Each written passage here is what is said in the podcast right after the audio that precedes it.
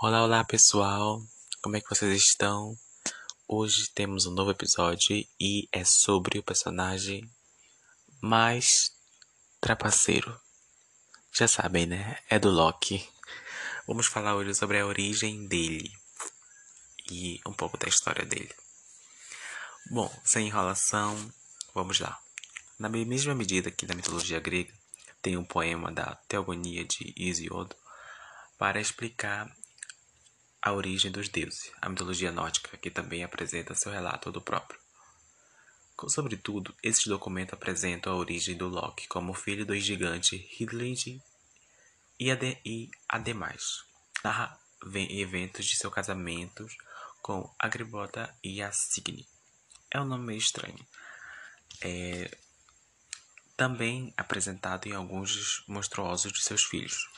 No geral, os relatos desses textos ainda coloca, colocam como filho de Odin, que enquanto, entre outros, ele parece como um irmão.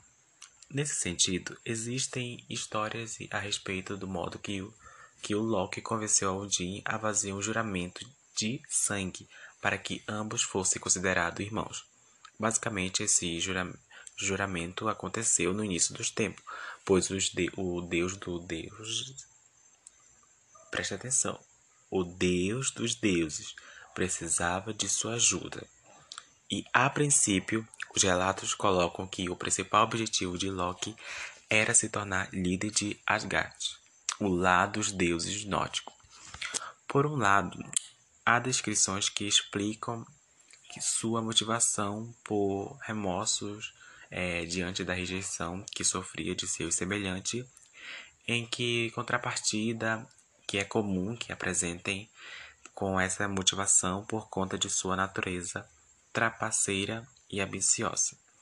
Portanto, o deus nórdico do fogo da travessura costuma protagonizar mitos em que engana os outros deuses, ao se passar por eles.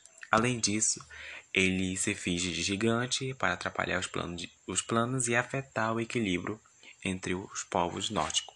Contudo, há histórias de boas ações, como quando resgatou o martelo para que o Thor defendesse o reino de Asgard contra as ameaças. Também tem uma, uma curiosidade sobre o, os deuses nórdicos. A origem da família de, de Loki, primeiramente, nos quadrinhos e no, e no universo cinematográfico da Marvel, apresentam o Laufey como um horrendo gigante de gelo e pai de Loki. Contudo, na mitologia nórdica, o Leif é uma mulher, mais especificamente uma gigante de gelo frágil que gerou Loki.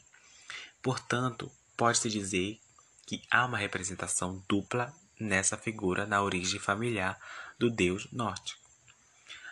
Também tem a outra mãe, a princípio, a Laufey é uma das várias mães de Loki, tendo em vista que existem diversas versões sobre a origem desse deus nórdico. Nesse sentido, cabe citar que Odin e Frigga são os pais adotivos dele na versão narrada pelos quadrinhos. Porém, a Farbalt é uma de suas outras mães verdadeiras, citada somente uma vez nos quadrinhos, é, em contrapartida na mitologia nórdica e o nome do pai de, de Loki, que é Fa Farbalt. Uma coisa assim. Não sei falar muito. Mas criando mais uma vez uma representação dupla. O, Loki no quadrinho de 30 mil dólares. Bom, em primeiro lugar, a aparição inicial do deus Loki nos quadrinhos aconteceu em 1949 na revista Timely Corpus. Porém, o personagem retornou em 1885 foi numa revista publicada no Journal Eastern Master. Curiosamente, essa edição em quadrinho apresenta Asgard pela primeira vez, o que fez com que a revista fosse leiloada por 30 mil dólares recente. A versão ruiva do Loki. Como eu citei anteriormente, a estreia do Loki aconteceu na Timeless Comics em 1949. Contudo, o deus nórdico esteve presente no grupo Deuses do Olimpo, em uma versão ruiva. Por fim, ele foi banido por suas ações e condenado a vagar no submundo, mas acabou fazendo um acordo com Júpiter para que voltasse à Terra e espalhasse de novo o caos. Também tem uma versão feminina de Loki.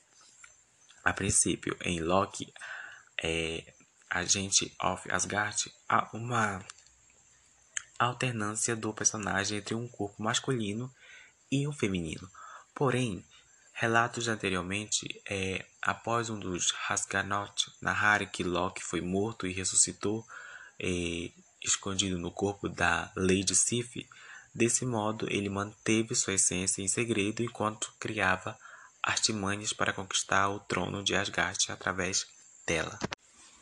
Bom, sobre a sua reencarnação e infância, sobretudo, o Loki foi brutalmente assassinado pelo Sentinela na saga O Cerco, mas retornou como um ladrão de rua encontrado por Thor. Posteriormente, uniu-se aos Jovens Vingadores, mas retornou à sua vida, à sua versão adulta, após um feitiço de Wiccan. Bom, o, a sexualidade do, do Loki, pansexual. Primeiramente, a confirmação de Loki como pansexual aconteceu em Loki, Agente of Asgard. Porém, desde sua criação, o personagem se afirma como uma pessoa que sente atração tanto por homens quanto por mulher. Sendo assim, é um dos primeiros representantes em quadrinhos cuja história se relaciona abertamente com sua sexualidade. Bom, também teve a citação de O Mágico de Oz. Curiosamente, o Loki, em Loki, Agente of Asgard, começa com deus nórdico cantando um trecho de uma música muito famosa do musical Wicked. Contudo, isso houve uma mudança de algumas palavras para que a sua própria história se encaixasse na canção. Bom, o que o Loki dos quadrinhos tem de um pouco assim diferente do, cinema?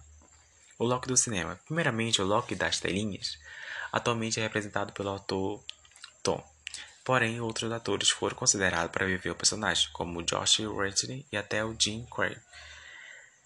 Bom, o criador de um sentinela. Por fim, dentre as maiores criações de Loki, encontra-se um, um sentinela desenvolvido especialmente para eliminar o Thor. O ademais, esse deus nórdico também foi responsável por criar vilões como o Destruidor e o Homem Absolvente. Exatamente. E essa foi um pouco a curiosidade do glorioso deus da trapaça, Loki. Eu espero que vocês tenham gostado. E essa foi uma, uma curiosidade, uma, a origem, a sua história e algumas curiosidades do sobre. E até a próxima história. Tchau, tchau.